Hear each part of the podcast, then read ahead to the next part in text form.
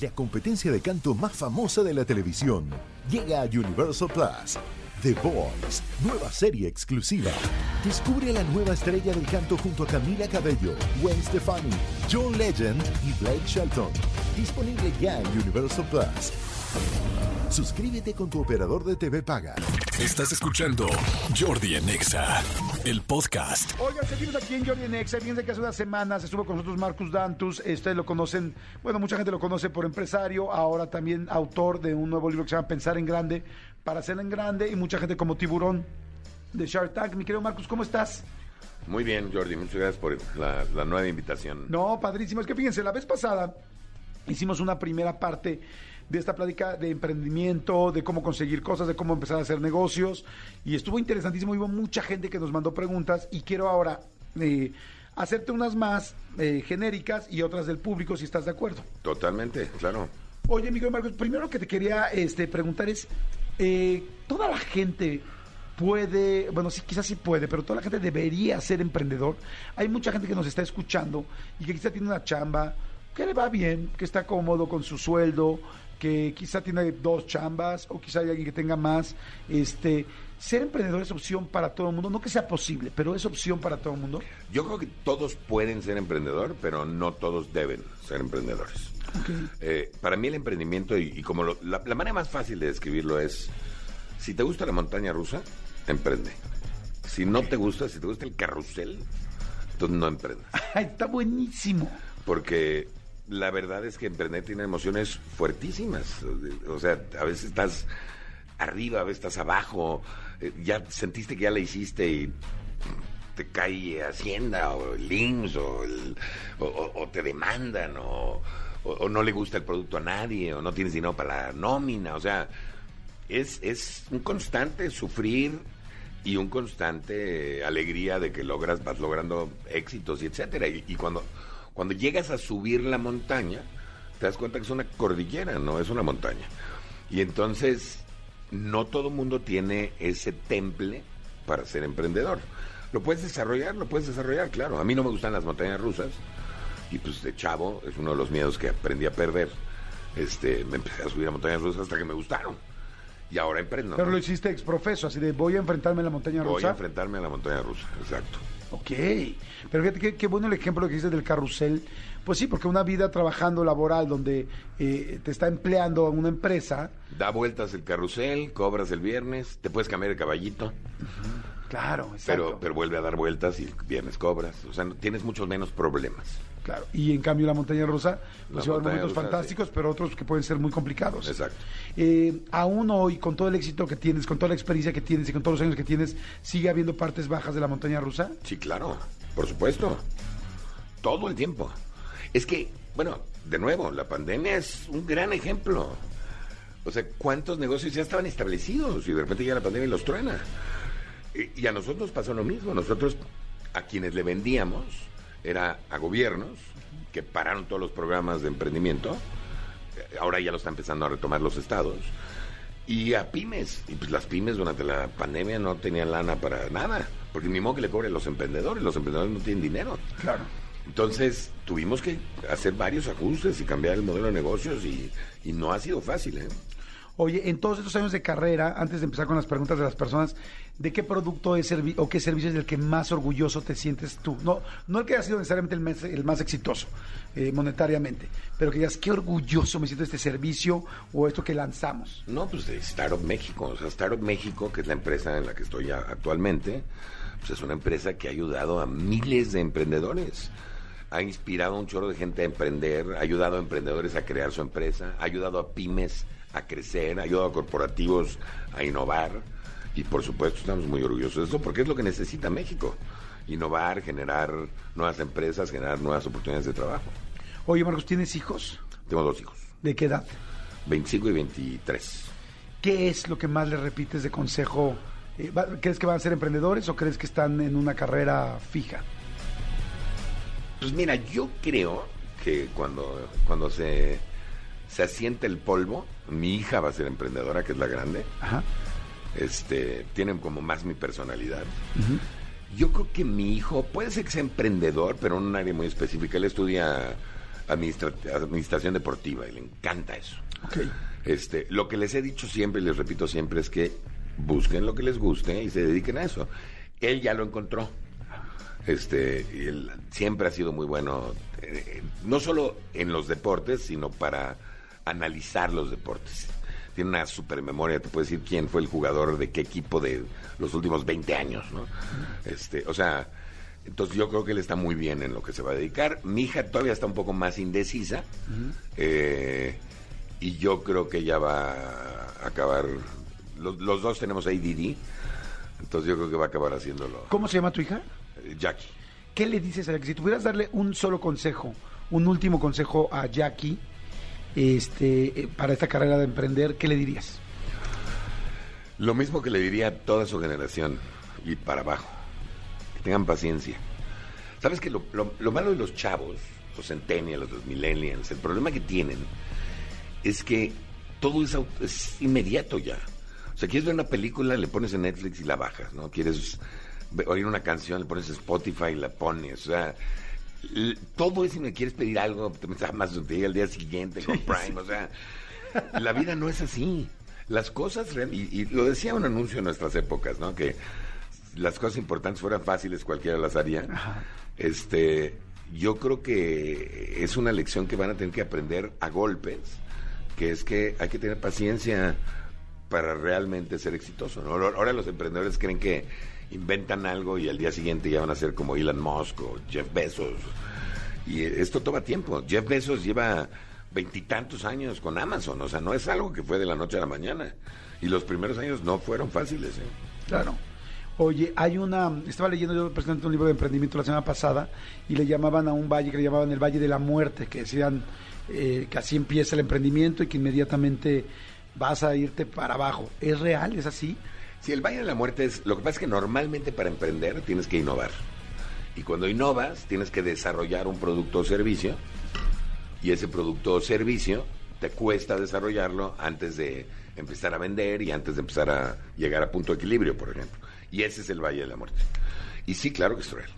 Y es un, es un, es un, es un momento muy difícil porque forzosamente te tienen que fondear alguien. Pueden ser tus, lo que se llama Friends and Family and Fools, ¿no? Tus amigos y familiares, pueden ser ángeles inversionistas, puede ser un fondito chiquito, pero, pero tienen que fondearte en esa etapa para que puedas llegar a la siguiente. Ok, hay mucha gente que empieza a mandar preguntas. Dice, hola Jordi, soy Ángel. ¿Le podrías preguntar a Marcus qué pasa si ya tengo 33 años y para lo que soy bueno ya estoy muy grande para empezar? Yo creo que nunca estás muy grande para empezar. Yo tengo un emprendedor de 82 años de edad que inventó unas regaderas que te ahorran el 60 y tantos por ciento, 70 por ciento del agua cuando te bañas. Y ahí va. O sea, nunca es tarde. Dice Marcus, tengo un proyecto muy, muy prometedor, pero no tengo capital. ¿A dónde tengo que acercarme? Lo primero que tienes que hacer es convencer a alguien cercano a ti, porque si no convences a alguien cercano a ti, ¿cómo vas a convencer a gente que no está cercana a ti? Entonces tienes que ir con el tío rico, o con el amigo rico, o con alguien que, que le invierta algo en tu proyecto. Y para eso normalmente tienes que pues, saber muy bien cómo venderlo, ¿no? Dice, eh, hola, mi esposo se asoció con su hermano para hacer casas y venderlas. Empezaron con una, ya tiene un año y no se puede vender. Solo se acepta segundo crédito Infonavit o hipotecario. ¿Qué ventajas tiene el adquirir el crédito hipotecario? Bueno, no sé si esa es una pregunta para ti. Pues mira, no sé, vamos a preguntarle a alguien que sepa de créditos hipotecarios. Exacto. Sí, completamente. Oye, este, hay un negocio o hay un, bueno, seguro hay. ¿Qué rubro está creciendo mucho en México? ¿Qué rubro es un buen rubro Hay para, para Mira, yo para creo que el más fuerte en México ahorita es el rubro que se llama FinTech. ¿Qué es fintech? FinTech es toda la tecnología financiera. Ahora, ¿por qué está creciendo mucho? Porque vivimos en un país, en una región, porque Latinoamérica es igual, el 60% de la gente no está bancarizada.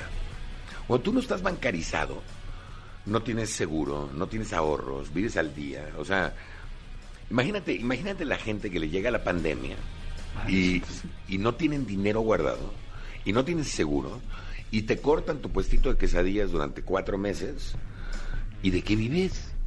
Entonces, esa es la gente que más urgente tenemos que ayudar. Tenemos que, desde educación financiera y una cultura de ahorro, hasta darles opciones de cómo bancarizarse y de cómo empezar a ahorrar y tener seguros y etcétera. Entonces, por eso está tan calientito FinTech, pero hay muchas áreas. Todo lo que es la economía compartida, todo lo que es la salud, especialmente después de la pandemia, todo lo que es eh, el impacto social, el impacto ecológico, la automatización, la robótica, el Internet de las Cosas, las aplicaciones. En, en- en Latinoamérica la gran mayoría de la gente entra a Internet con su teléfono, no con una computadora. Entonces, todo lo que sea apps de teléfono pues, siguen teniendo muchísimo auge. Hay muchas cosas que van a crecer todavía mucho. Oye, eh, yéndome un poquito a Shark Tank, este, es difícil tomar la decisión, la tomas completamente sobre negocios o de repente se mete el corazón, te dices, hijos, estos cuates son buenos, pero les falta, pero no les quiero hacer el feo, o es fría, fría. No, no, no, no puede ser tan frío. Definitivamente el corazón juega un papel importante. ¿Ah, Hay sí? gente que te cae muy bien, que les quieres ayudar, que no es tanto lo que están pidiendo y dices, bueno, está bien, me la he hecho, ¿no? Y, sabes que es cuesta arriba, pero, pero ni modo. Acuérdense de una cosa, el, el- el capital de riesgo es un juego de estadística, no es un juego... Yo sé que no le voy a pegar a todos los proyectos que yo le invierta, lo sé de antemano, ¿eh? De hecho, yo sé que le voy a pegar a menos de la mitad de los que le invierta. Pero con que un par de ellos les pegue, me pagan todos los demás. Entonces estoy bien. Entonces, de antemano hay unos que pues ayudas. Y hay otros que son buenísimos porque el cuate te cae mal y por eso no entras, ¿eh? Claro. También es al revés. ¿Cuál será el peor error para presentar un para presentar un- una empresa, por ejemplo, a los tiburones, que empiecen diciendo que, que digan que dices, "Oh, esto ya no me cayó bien? Mi sugerencia siempre empieza por cuál es el problema que resuelves y cuál es la manera innovadora en cómo lo resuelves, ¿no? Pero el error que comete la mayoría de la gente que va a Shark Tank es que no entienden los números. No entienden los números, o sea, no entienden... Te piden, ¿cuánto has vendido? No, pues todavía no, no vendo. ¿Y cuánto vale tu empresa? No, pues 100 millones de pesos. No, pues, ¿Por qué, mi hermano? Ah, porque un amigo hizo un Excel y en el Excel decía que, le dices, mi hermano, pues el Excel, yo le cambio dos números y esta evaluación te la bajo de 100 millones a medio millón. O sea, el Excel... Yo te voy a decir una cosa, yo he visto, todos los emprendedores te presentan Exceles. Todos tienen el Excel optimista, el moderado y el pesimista. Y todos los pesimistas son súper optimistas. O sea, nunca he visto un emprendedor que se equivoque al revés. Ok. Oye, vendimos mucho más de lo que pensábamos. Nunca lo he visto. ¿Quién tendría que hacerlo? ¿Un financiero? No, o sea, está bien que lo haga un financiero, pero tú tienes que entender los números. Saber cuánto dinero necesitas, para qué necesitas el dinero. No es nada más dinero porque que necesito porque porque sí o porque mi empresa vale tanto, sino para qué lo vas a usar. No, no es nada más levantar por levantar. Y, y, y cómo le vas a hacer para vender. Y, o sea, hay un chorro de cosas que luego no te contestan. Claro. Oye, en Shark Tank, ¿cuál ha sido tu el servicio o producto que al cual tú te hayas asociado que más sienta, que, que más prometedor sientas? Pues mira, eh, todavía es temprano para decir, porque las empresas, para dejarte un retorno, se tardan normalmente 8 o 10 años. Yo llevo en Shark Tank 5 años invirtiendo. Este, pero te podría decir que hay varios, ¿no? Hay una, una empresa que entré que se llama eh, Señor Dog, que han crecido cada año sus ventas muchísimo, que venden repelentes para gatos y perros y cosas de ese tipo. Hay una empresa que le entré de CBD, que, que también es noticia como ha crecido. Este, o sea, sí hay empresas que han crecido mucho, pero para que me regresen dinero todavía falta. Ok. Y como dices tú, paciencia. ¿No? Como le, como le dices a tu paciencia. hija y a todo el mundo y a, y a toda la generación, paciencia, paciencia, paciencia. Oye, Marcus, el libro, Pensar en Grande para hacerla en grande. eh, ¿Qué es lo que les va a dar ese libro a la gente? Pues mira, primero les va a hacer, en, en el peor de los casos, conocerme un poco mejor, este, y cómo pienso, pero creo que les va a dar ciertas guías de cómo desarrollar habilidades para sentirse más satisfechos en su vida. Ok, y, y, sí, y como dices tú, y ese decálogo de qué, cómo hacerle, eh, los pasos. Sí, sí, y o sea, la idea es, presento un poquito un caso o mío o, o de alguien cercano o de alguien que admiro, que puede ser Nelson Mandela o, o Jeff Bezos de Amazon, este, y, y luego presento un poquito de conclusiones y la manera como pienso, y luego al final cada capítulo tiene un ejercicio en donde en donde mejoras esa habilidad. Y cada capítulo nada más empieza con un refrán que más o menos te, te dice de qué va a hablar, ¿no? Oye, fíjate que yo siempre quise hacer un MBA que es, pues bueno, eh, es estudiar negocios eh, en el extranjero. Y, y, bueno, al final nunca lo hice, bueno, no lo he hecho más bien. Sí, lo puedes hacer. Eh, sí, claro que lo puedo hacer, exactamente, no lo he hecho hasta este momento. Eh, voy a empezar con tu libro, bueno, me gusta mucho leer, evidentemente voy a leer el tuyo. ¿Qué otros dos libros me recomendarías? De repente siento que hay muchas cosas buenas que ya te están est- dando extractos de mucho de lo que quizá hay gente que no se puede ir a estudiar al extranjero, o como yo que no tiene el tiempo para dedicarle este, en el IPADE tres años al MBA. Eh, ¿Qué otros dos libros me recomendarías además de los tuyos? Que digas, mira, esto creo que te puedo ayudar para lo que tú quieres. Depende para qué. Si lo que quieres es hacer un negocio, tienes que leer Lean Startup, Ajá. que te lo mencioné la vez Ajá, pasada. Lean Startup, ajá. Y tienes que leer, en mi opinión, el de De 0 a 1 de Peter Thiel. De 0 a 1, From Zero to One. Que es un libro muy bueno de cómo arrancar negocios. Si eres, por ejemplo, un empleado de una empresa que no tienes tiempo para emprender, pero tienes una idea, hay un libro que te puedo recomendar que se llama El emprendedor del 10%, el 10% Entrepreneur. Y es, es un libro en donde te dice cómo puedes empezar a emprender con solo el 10% de tu tiempo para que no pierdas lo... Es como Ah, que no des paso sin guarache, ¿no? Ajá. Para no Este- perder tu entrada fija. Sí, sí. O sea, es como, como empezar a ver la montaña rusa sin bajarte el recarrusel. Eh, Exacto, exacto. O te bajas poquito, Te bajas- o sea, te bajas y te subes y ahí le haces como a la montaña rusa. Te bajas con pero cuando está corriendo, ¿no? Este, pero hay muchos libros, la verdad es que hay unos libros increíbles. Hay un libro que me encanta de Jeffrey Moore que, que te, te- se llama ay, Crossing the Chasm o Cruzando el Abismo y te enseña cómo las tecnologías siempre hay gente que adopta la tecnología muy rápido y luego hay un abismo entre que la mayoría la adopte y cómo cruzar ese abismo. Hay otro libro de, de, creo que se llama, es de Malcolm Gladwell que se llama The Tipping Point, Ah, me encanta. que es un librazo, ¿no? Sí, que también te enseña cómo las cosas se esparcen. O sea, hay muchos libros, la verdad.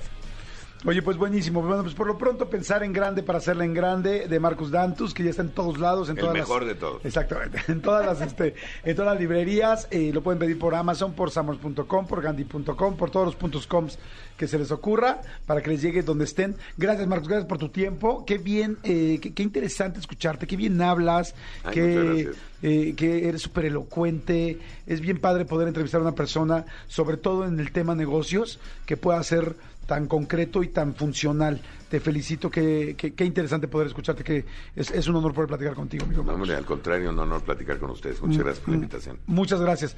Escúchanos en vivo de lunes a viernes a las 10 de la mañana en Exa FM 104.9.